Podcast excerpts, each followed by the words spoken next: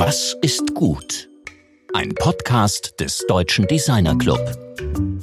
Hallo und herzlich willkommen zur 24. Ausgabe des DDcast. Mein Name ist Rainer Gerisch. Letzte Woche sprachen wir in unserer ersten englischen Ausgabe mit Dr. Kaneli Munjai, eine der wichtigen Protagonistinnen für Human-Centered Design in Afrika.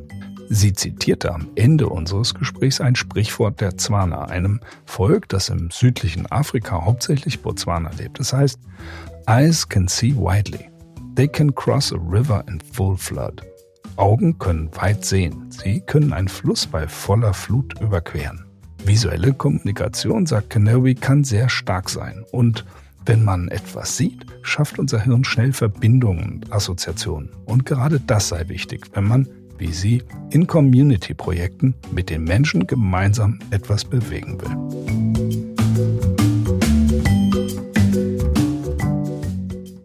Das unabhängige Designmagazin Form ist eine wichtige Stimme, ja eine regelrechte Institution im Design, gegründet 1957 von den Industriedesignern Wilhelm Wagenfeld und Jupp Ernst. Erst im letzten Jahr haben Nina Sieverding und Anton Ralves die Chefredaktion übernommen. Mit ihnen spricht Georg über das Formmachen, über Teamarbeit, die Deutungshoheit ihres Mediums, über direkte Interaktion mit LeserInnen und Gender Politics. Ja, wir sind heute endlich wieder äh, zu einem Studiotermin hier äh, in unserem Studio in der Texterstraße 95 begrüße ganz herzlich äh, Nina Sieberding und Anton Ralves, äh, Chefredakteurin und Chefredakteur der Form, äh, zu unserem Gespräch hier. Toll, dass ihr da seid. Hallo. Ja, hallo und danke, dass wir hier sein dürfen. Ja, also wir freuen uns ganz besonders, dass es möglich ist, dass wir euch auch als Team, da kommen wir auch gleich drauf, äh, weil euer Heft 290 beschäftigt sich ja mit Teams, mhm. auch als Team da seid.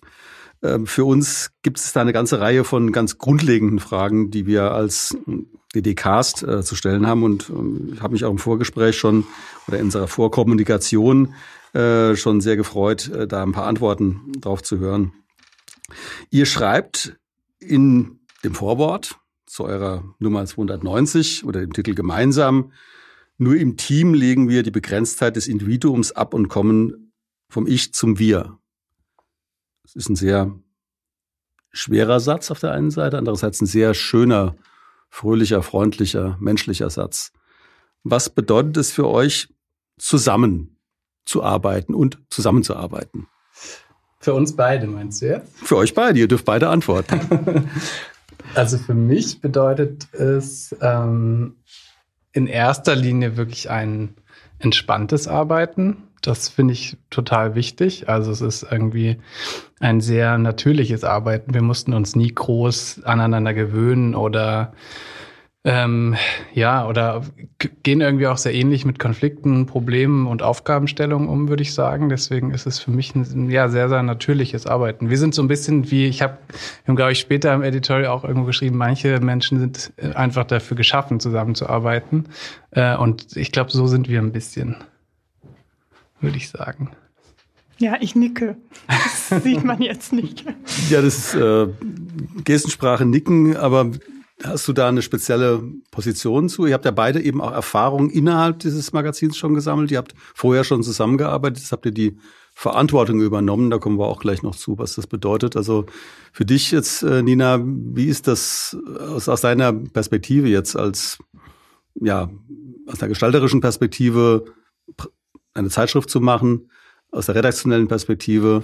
Also ich glaube, das Gute bei uns beiden war, dass wir von Anfang an sehr ähnlich sind in unserer Art, aber trotzdem in unseren Kompetenzen ähm, dann sehr verschieden mhm. und ergänzen uns dann an den richtigen Stellen. Und das ist halt irgendwie dann, ja. wo die Magie irgendwie ja, Magic steht, ja.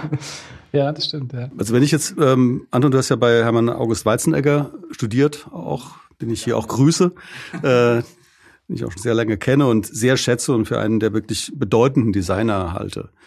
Jetzt kommt man als Gestalter wirklich mit so einer klassischen Gestalterausbildung, also bei dieser Art von Meistern letztlich, in diese Position und betrachtet Design anderer. Also kommt in eine beurteilende Situation.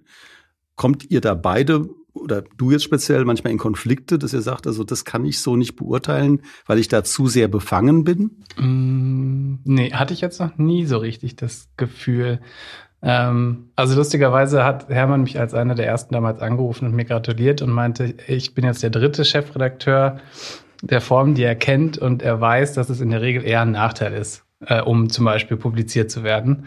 Ähm, und natürlich würde ich jetzt, wenn es um inhaltliche Fragen geht von Menschen, die ich irgendwie kenne oder die mir nahestehen, würde ich immer noch mehr darauf achten, dass ich zweite oder dritte Meinungen in einer Beurteilung dazu hole. Das ist schon mal grundsätzlich. Ähm, aber ich glaube, dadurch, dass wir so jung in diese Position gekommen sind, sind wir auch noch sehr sensibel dafür, dass ähm, wir jetzt nicht, wir sind nicht dran gewöhnt, eine, eine ähm, unbedingt eine, Entscheiden, eine Entscheider- oder Entscheiderinnenposition inne zu haben. Deswegen sind wir einfach grundsätzlich sensibel im Umgang mit Arbeiten von anderen und denken uns da, glaube ich, doll rein, anstatt sie gleich zum Beispiel abzuwerten oder abzutun. Also das ist so ein bisschen, glaube ich, unserer vielleicht dann der Nichterfahrung geschuldet und was Gutes. Nina, du hast dich ja mit, mit Wagenfeld beschäftigt, das hatten wir auch im Vorgespräch schon besprochen, also eben auch dieses, diesen Briefverkehr durchgearbeitet. Also wenn man jetzt auf diese, diese Zeit äh, zurückgeht, in der eben äh, da teilweise wirklich mit äh, schweren Geschossen Positionen verteidigt wurde. Es gibt ja diese berühmte Szene, wo Laszlo Neumodj äh, eben den Wilhelm Wagenfeld dafür kritisiert, dass er organische äh, Formen eben auch einbezieht, äh, in der Bauhauszeit noch. Äh, dieses, diese, die Form als eine Art Fallbeil äh, von Meinung zu Design. Also das ist ja auch ein Teil der Geschichte der Form. Also dieses teilweise jetzt ideologische. Wie geht ihr damit um? Also mit dieser Legacy, die da auch drin steckt? Obwohl ich jetzt so einen kleinen Disclaimer durchgearbeitet ist ein bisschen übertrieben, weil ich hatte nur einen Tag Zeit und es sind drei bis vier Ordner im äh, Wilhelm Wagenfeld Archiv in Bremen. Und es ist unmöglich, also die in so kurzer Zeit durchzuarbeiten. Ich muss halt unbedingt noch mal hin. Ich wollte auch Anton unbedingt äh, mitnehmen, aber ich stand schon davor, als es geschlossen war ja, in der Weihnachtszeit. Ist halt jetzt gerade ähm, schwierig in diesem Corona-Jahr, ähm, sich da so Zugänge zu verschaffen. Aber es war ähm, und zum Verständnis auch nochmal, also die verwalten da eben den kompletten Nachlass von Wilhelm Wagenfeld und ich durfte eben in die Formkorrespondenz reingucken. Und ähm, die äh, verläuft vor allem zwischen den vier Gründungsvätern und dann noch dem Verleger. Und für mich war es erstmal spannend zu sehen, dass die dieselben Probleme hatten, wie wir sie auch heute haben, äh, in allen Bereichen. Also von interner Kommunikation, weil äh, das Heft ist sozusagen auch nicht in einer festen Redaktion entstanden, sondern diese vier Gründungsväter hatten ja alle auch schon ihre verschiedenen Berufe. Die waren ja auch alle schon angekommen, also auch mhm. in fortgeschrittenem Alter und ähm, haben dann eben noch mal dieses diese Zeitschrift gegründet und dann muss man sich eben über Westdeutschland hinweg ähm, die, der Verlag saß noch ähm, in den Niederlanden, irgendwie organisieren mit Briefen. Dann gab es so, wir treffen uns im Hotel so und so in Kassel, ähm, dann und dann und dann gucken wir uns noch zusammen die Dokumente an. Also das war also super spannend und dann gab es natürlich auch diese ganze Findungsphase. Wer sind wir? Was wollen wir als Magazin? Ähm, wo wollen wir hin? Ich, ich habe als du das nochmal ähm, geschrieben hast, habe ich nochmal hingeguckt. Ich habe dann immer und wieder so äh, Fotos gemacht. Und das war, glaube ich, ein Schreiben von Kurt Schweicher an den Verleger, in dem sie auch mal wieder ähm, überlegt haben, was sind sie denn jetzt? Und da hat er geschrieben, ich möchte uns alle inständig bitten, keine Abdrucke mehr, kein Konformismus, dafür selbstständige Meinung, Wagemut, Kritik, Skepsis, Originalität.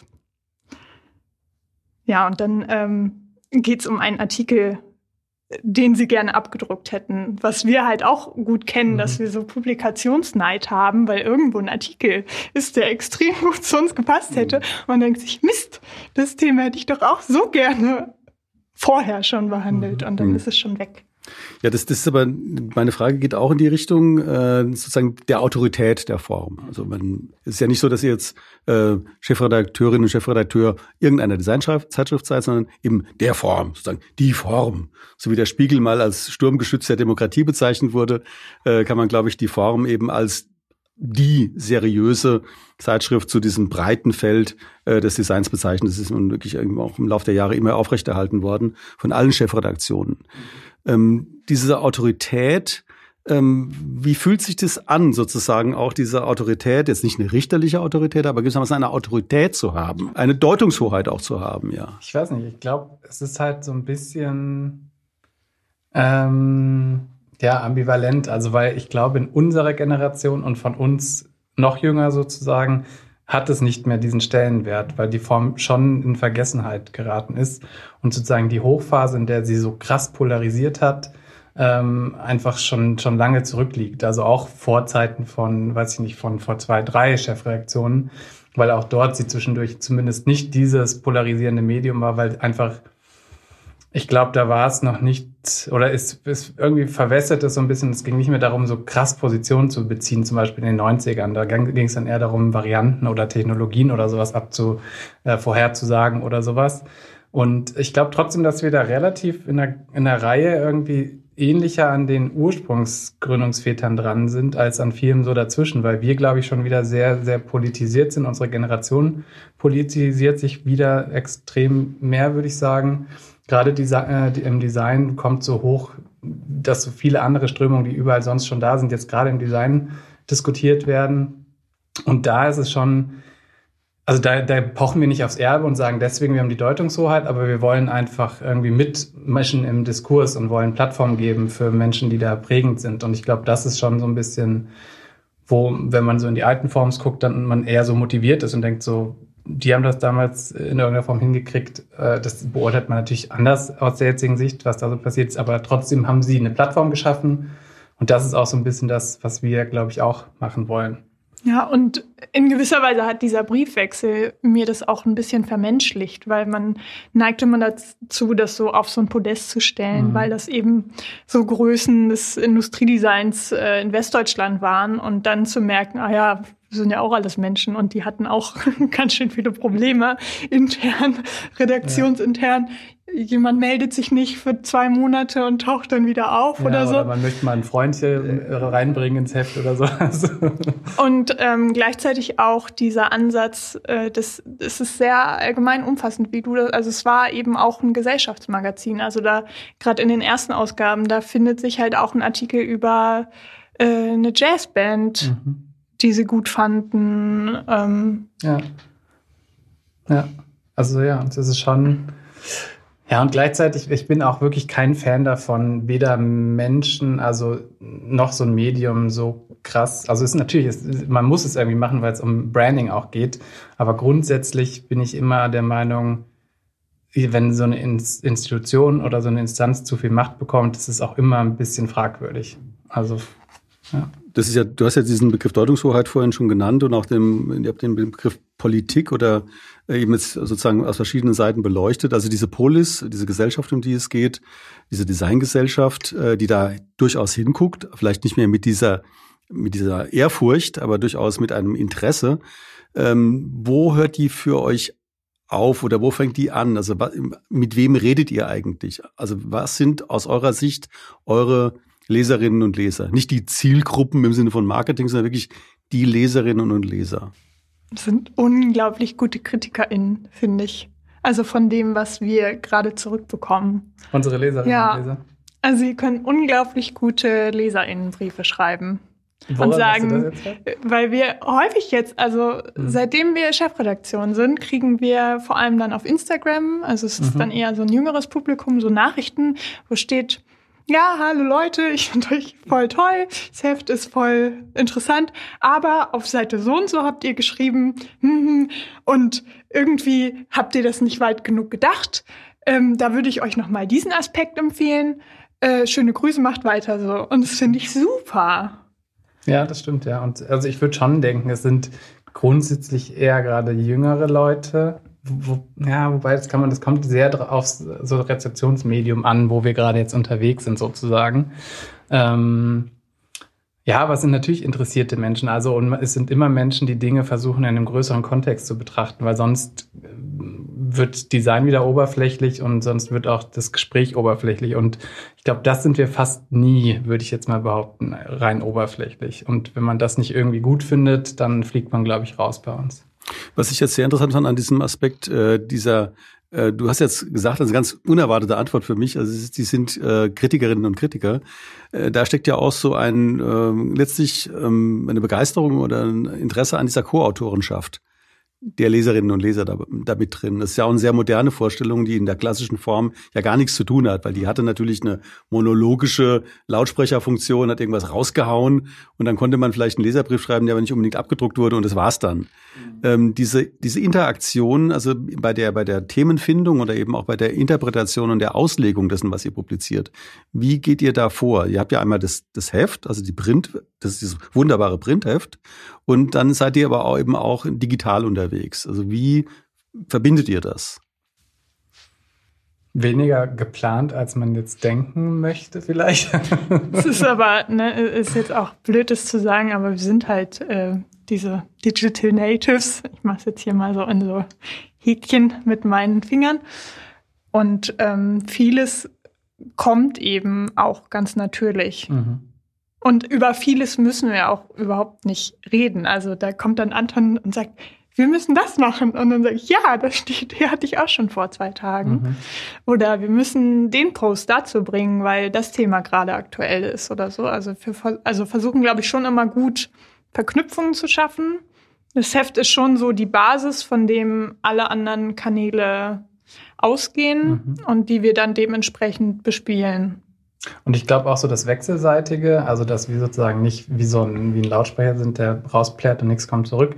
Das ist so ein bisschen ähm, der, der große Pluspunkt der Digitalisierung, würde ich jetzt mal sagen. Also und der sozialen Medien, die ja natürlich super ambivalent sind, aber sie haben eben, äh, die, es gibt wenigstens sozusagen direkteren Kontakt zu uns als Leserbriefe. Ähm, und das macht natürlich also das, damit sind wir aufgewachsen sozusagen und das benutzen wir organischer jetzt, äh, als natürlich das eine alte Form machen konnte, weil es gab diese Kanäle einfach nicht. Hm. Wenn, wenn man jetzt ähm, mal nach anderen Magazinen schaut, also die internationalen Designmagazine mhm. sind im Allgemeinen ja eben wirklich mit Anzeigen vollgepflastert.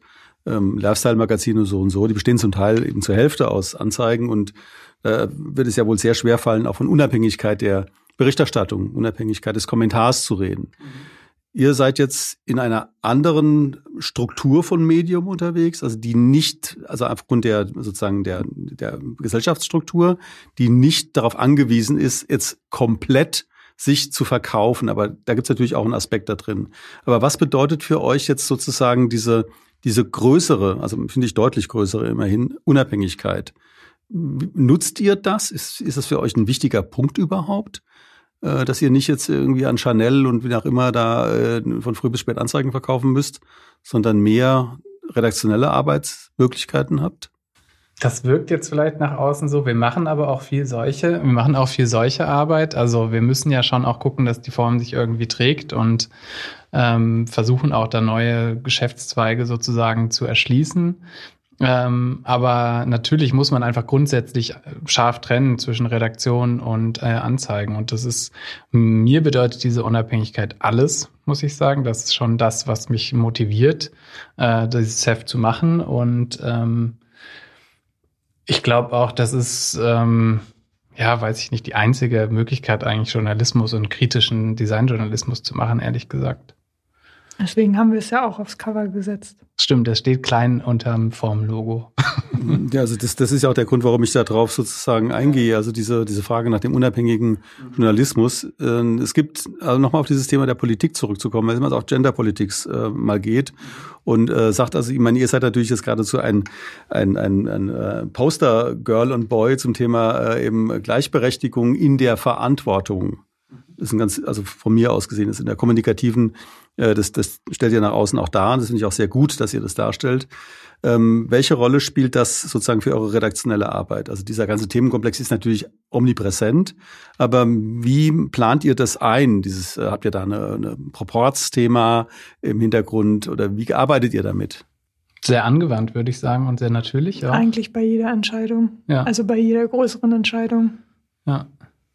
Es ist also, zum Be also Gender-Themen zum Beispiel ähm, versuchen wir immer, also sind einfach auf unserem Schirm. Wir sind also das ist ja nichts, was wir uns sozusagen künstlich angeeignet haben, sondern das ist zum Teil einfach, wer wir sind.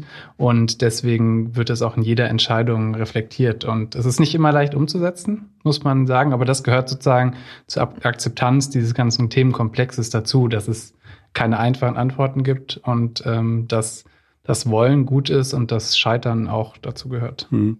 Lucius Burkhardt hat ja mal bei äh, anlässlich der Inaugurationsrede bei der Neugründung der Hochschule der Bildenden Künste Saar in der Ludwigskirche in Saarbrücken vor über 30 Jahren diesen denkwürdigen Vortrag gehalten unter dem Titel Saubere Lösungen verschmutzen die Umwelt. Was könnt ihr mit diesem Satz anfangen? Ich halte von solchen Vereinfachungen eigentlich nie viel, ehrlich gesagt. Man muss sowas immer im Kontext sehen. Gefällt mir als Antwort. ähm, aber ähm, ja, es klingt jetzt natürlich erstmal schmissig, ne? Aber vor 30 Jahren irgendein alter Mann wäre ich immer vorsichtig, ehrlich gesagt. Das stimmt, der war vor 30 Jahren schon ein alter Mann. Also von daher. So, aber das also kann natürlich auch Wahres entdecken. Es kommt ja immer darauf an, wer es auch betrachtet und wer es wie interpretiert. So, also das kann ich jetzt dazu nur sagen.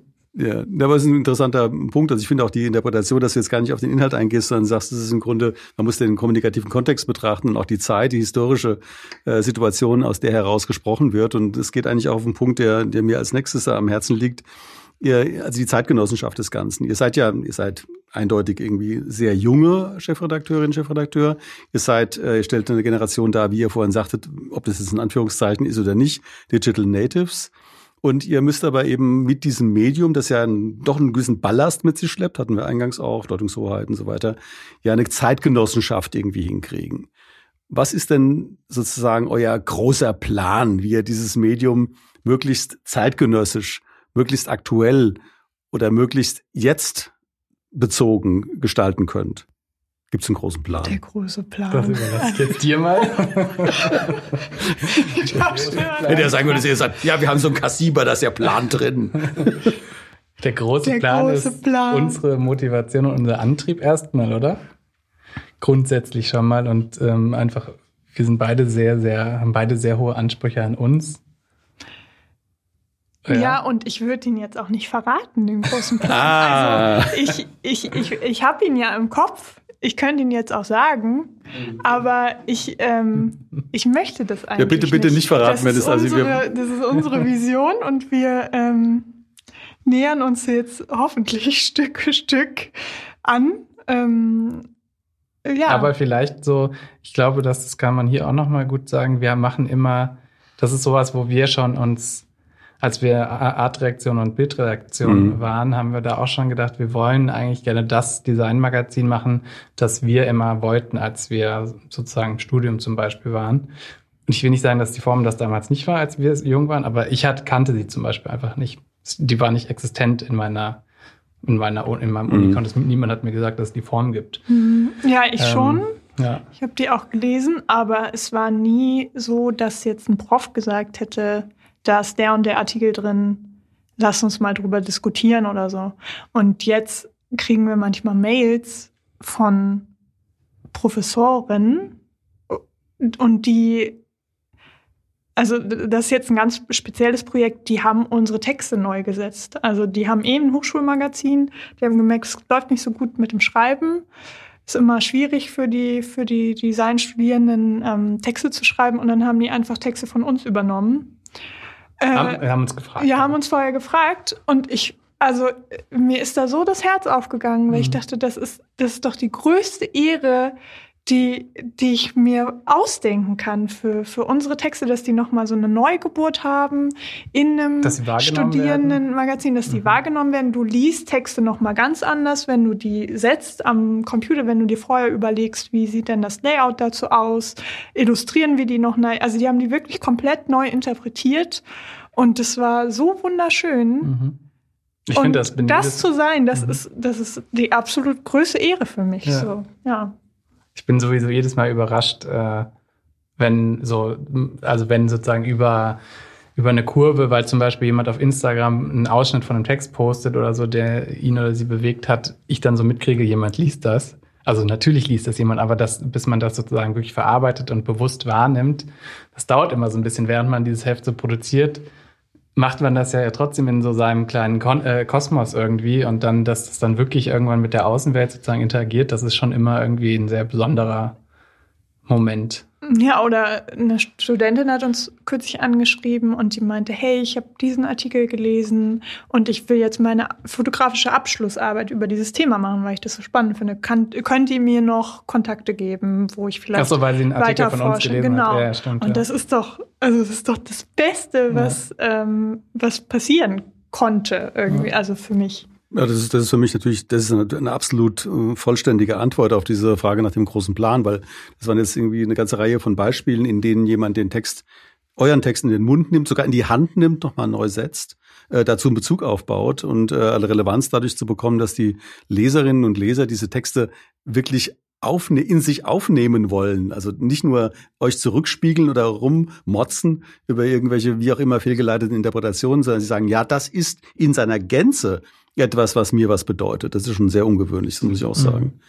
Und vielleicht da noch zum, zum großen Plan. Also als ich jetzt gerade das gemerkt habe, was ich erzählt habe, dass ich die Form nicht kannte, gehört schon für uns auf jeden Fall dazu, Form bekannter wieder zu machen. Das ist schon so auch eine unserer Kernaufgaben, wo wir gemerkt haben, okay, ob, du jetzt, ob man jetzt von Zielgruppe reden möchte oder nicht, aber wir haben auf jeden Fall ähm, es gibt ganz viele Potenziale. Also es ist so ein Medium, was irgendwie eine politische Diskussionsplattform ist im Design, es ist immer noch ein leerer Spot im Grunde, also den wir super füllen können, gerade für junge Studierende oder junge DesignerInnen. Und auch ältere. Also es, ja, das stimmt. ist ja auch so, dass wir viele Zuschriften kriegen von ähm, Menschen, die vielleicht jahrelang nicht mehr reingeguckt haben. Und wir kriegen jetzt, jetzt, im nächsten Heft einen super Artikel, da bin ich jetzt schon so. das nächste Heft zum Thema Sicherheit. Und es wird eine Geschichte von einem ähm, Designer aus der DDR sein, der sehr also der ist, glaube ich, einfach, der hat so ein bisschen so einen gebrochenen Geist auch durch seine gebrochene Biografie und ist sehr traurig immer gewesen, glaube ich, über die Darstellung, wie sozusagen DDR-Design retrospektiv glorifiziert wird und ähm, und dem geben wir jetzt, also mit dem reden wir einfach und recherchieren dazu und das wird ein Artikel, glaube ich, das ist so ein, so ein Traumfund, wo ich so denke, dass diese Geschichte noch nirgendwo steht in diesem Kontext. Also da kriege ich Gänsehaut, wenn ich darüber nur rede und nachdenke. Das ist natürlich, also DDR oder die Form und Zweck insbesondere auch, ist natürlich immer so eine Art Spiegel gewesen auch. Ähm, ich habe ja auch in den letzten Monaten der, DDR, praktisch die gesamte DDR besucht und äh, zahlreiche Designerinnen und Designer interviewt, also zu deren jeweiligen Geschichten.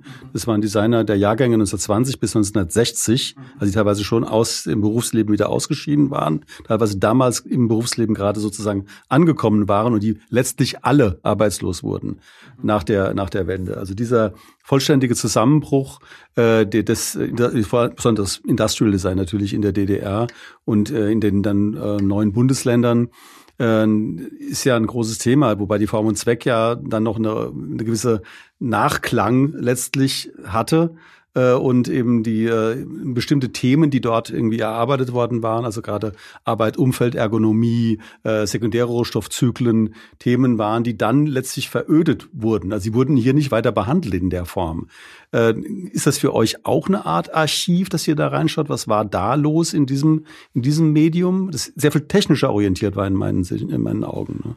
haben wir jetzt noch nicht groß gemacht. Ne? Macht, macht, passiert Machen, jetzt vielleicht Passiert immer so Stück für Stück. Ja.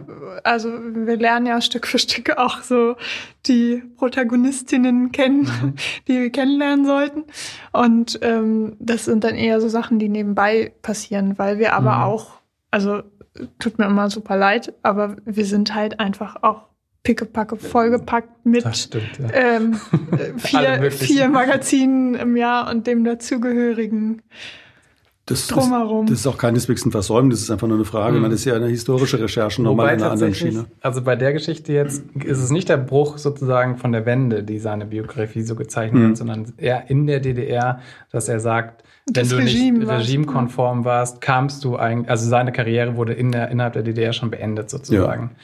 Und da, wenn ich es richtig absehe, dann gibt es da eher eine Kritik an der Form und Zweck, weil die sozusagen dadurch, mhm. dass sie existent war, schon konf konformer sozusagen sein musste. Ja gut, ich meine, dieses ganze Thema des Amtsfindes, Reformgebung und so weiter, das können wir natürlich jetzt stundenlang vertiefen, ja. aber das machen wir jetzt nicht. Das kommt dann alles ja, in der das, das kommt dann, das könnt ihr dann behandeln. Ich habe eine Frage, die mich jetzt nochmal sehr beschäftigt, die wirklich um den Namen letztlich geht. Also Form ist ja kleingeschrieben, kann also auch ein Verb sein. Ein Aufruf, gestalte ne?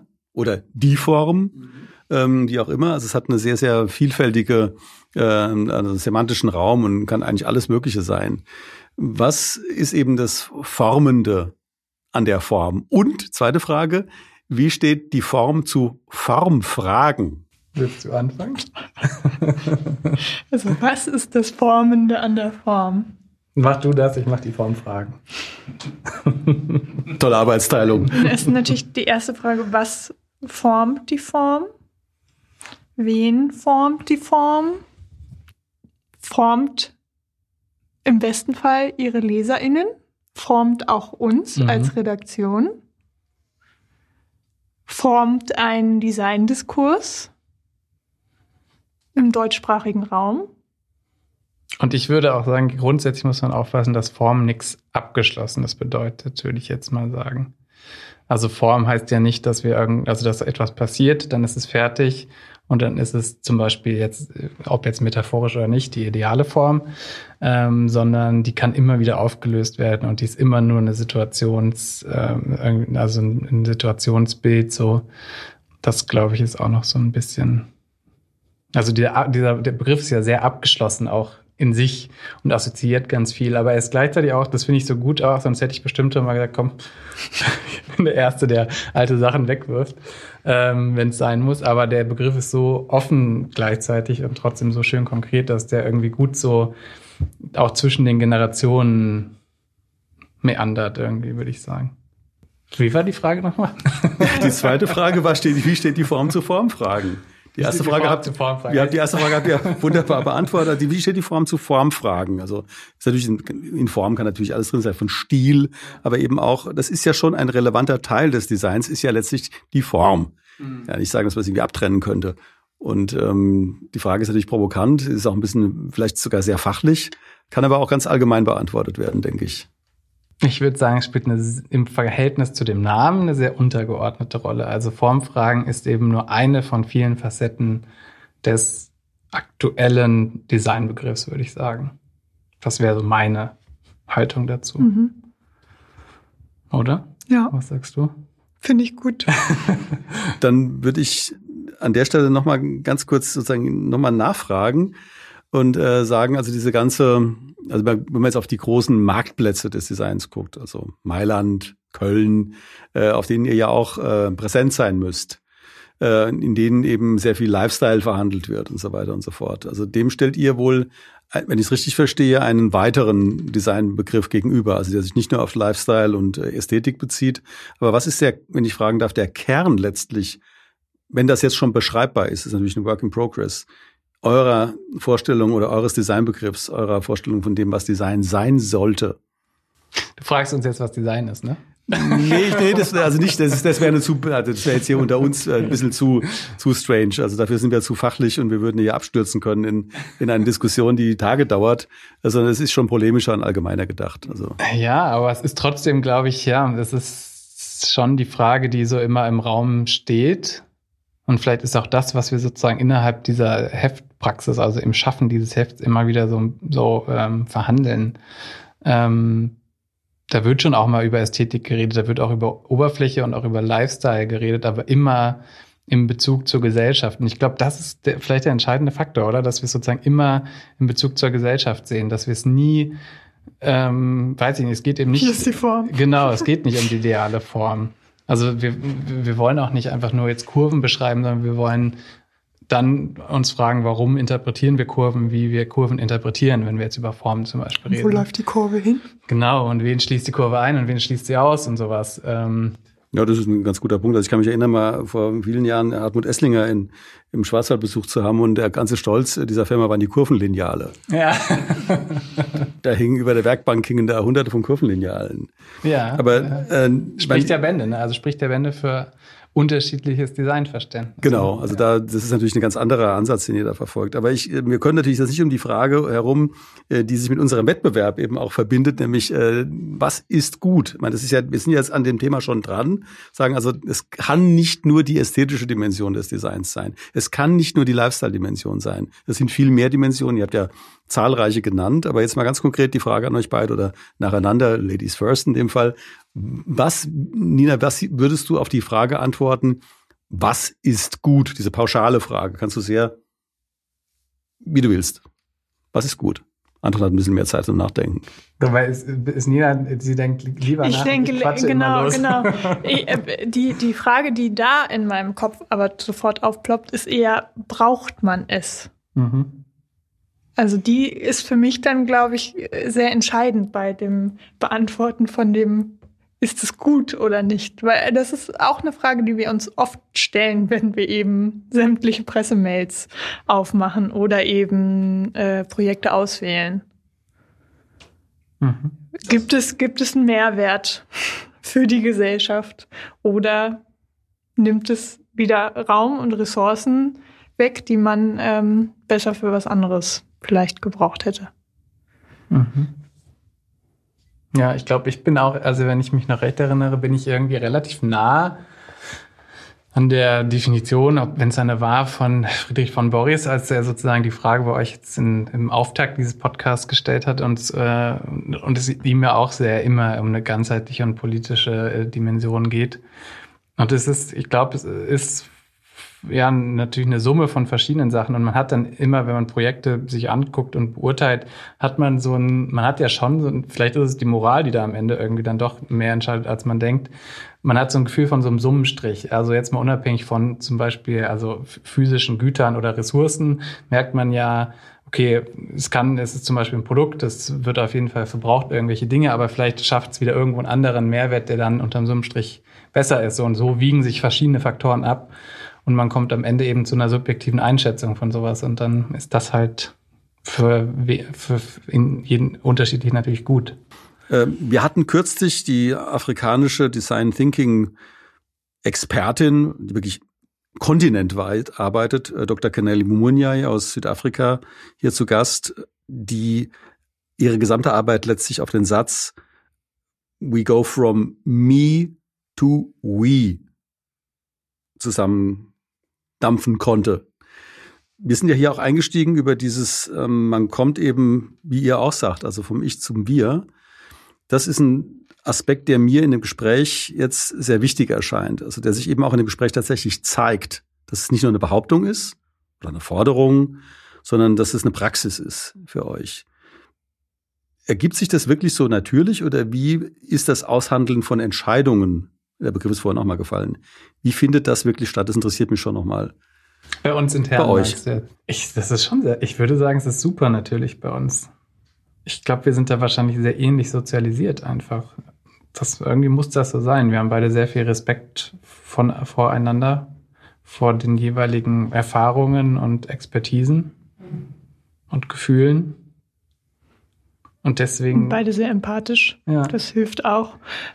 Wir müssen und selten jetzt so hart abstimmen zum Beispiel und sagen, jetzt, und du trägst jetzt die Entscheidung mit. Ich weiß, glaube ich, das hatten wir, glaube ich, noch nie. Wir quatschen eigentlich immer Sachen aus, würde ich ja. sagen. Das kann dann, also manchmal hört sich das dann, glaube ich, für Außenstehende auch ähm, etwas harsh an, glaube ich. Also es gibt schon so, so Punkte, wo wir dann in, in ernsthafte Diskussionen gehen und dann diskutieren wir halt eine halbe Stunde, ob man jetzt, keine Ahnung, da das machen muss oder das oder äh, warum äh, irgendwie Gestaltung jetzt vielleicht eher so sein sollte oder so. Und das, ich muss sagen, dass Anton immer sehr gute Argumente hat. Ich habe in meiner Firmengründung streiten gelernt. und ich da immer, ich, ich wachse jetzt auch so, weil das für mich eben auch eine, eine neue Erfahrung ist. Ähm, ja, und dann kommen wir eigentlich, früher oder später kommen wir dann zu einer Entscheidung. Mhm. Aber länger als eine Stunde, glaube ich, haben wir noch nie über irgendwas also ich will ja nicht mal streiten sagen, weil es, also ich kann ja. mich an kein einziges Mal ich erinnern, wo wir uns ja. so gestritten hätten, sondern es sind ja fruchtbare Diskussionen, aus denen man irgendwie schlauer rausgeht, als man vorher war meistens. Und vielleicht verbindet uns das dann auch, weil wir sozusagen beide in unseren Entscheidungsprozessen, natürlich, ich will gar nicht sagen, wir sind natürlich auch ego getrieben, aber nicht nur, sondern wir haben immer auch das We sozusagen eben irgendwo im Hinterkopf oder das ist sozusagen grundsätzlich schon in uns mit angelegt. Äh, deswegen ist sozusagen das We dann in dem Falle zum Beispiel entweder die Form als Marke oder es ist die Gesellschaft als Ganzes, also wo wir dann so merken, okay, jetzt müssen oder wir besinnen uns dann auf ähnliche Dinge, weil uns dann doch das große Gesamte wichtiger ist oder da wir sozusagen unseren gemeinsamen Nenner finden. Oder wir holen uns noch, also das kommt auch vor, es gibt ja auch Themen, in denen wir beide keine Ahnung haben und dann holen wir uns äh, ja eine Expertin ran, die uns dann vielleicht noch eine Einschätzung zu einem Thema gibt.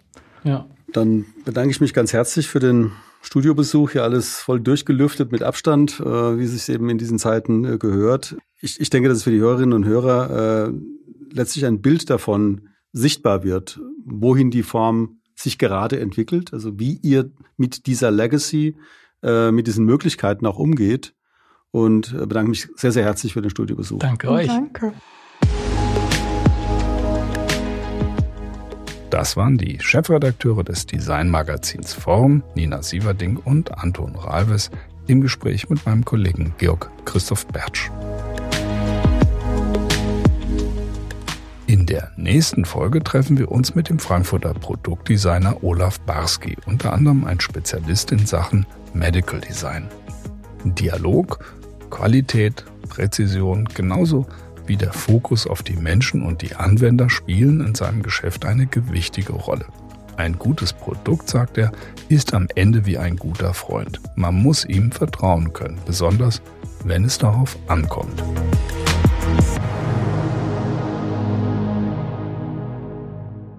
Noch ein kurzer Hinweis zu unserem laufenden Wettbewerb Was ist gut? Die Einreichungsfrist läuft noch bis zum 12. März. Unsere Frage ist, wie entwerfen wir sinnvolle Dinge, wie gestalten wir zukunftsfähige Lebensräume und wie ermöglichen wir soziale Beziehungen. Wir freuen uns auf eure Ideen für die Kategorien Raum, Produkt und Kommunikation. Alle weiteren Infos findet ihr unter wasistgut.ddc.de. Sehr herzlichen Dank fürs Zuhören. Wir hoffen sehr, dass ihr in dieser Woche einmal die Zeit und Muße habt, einen Blick in die Form zu werfen. Denn auch Lesen schafft bekanntlich Wissen und davon kann man dieser Tage nicht genug bekommen. Und noch eine Bitte, bleibt vor allem gesund. Eure DDCast Redaktion.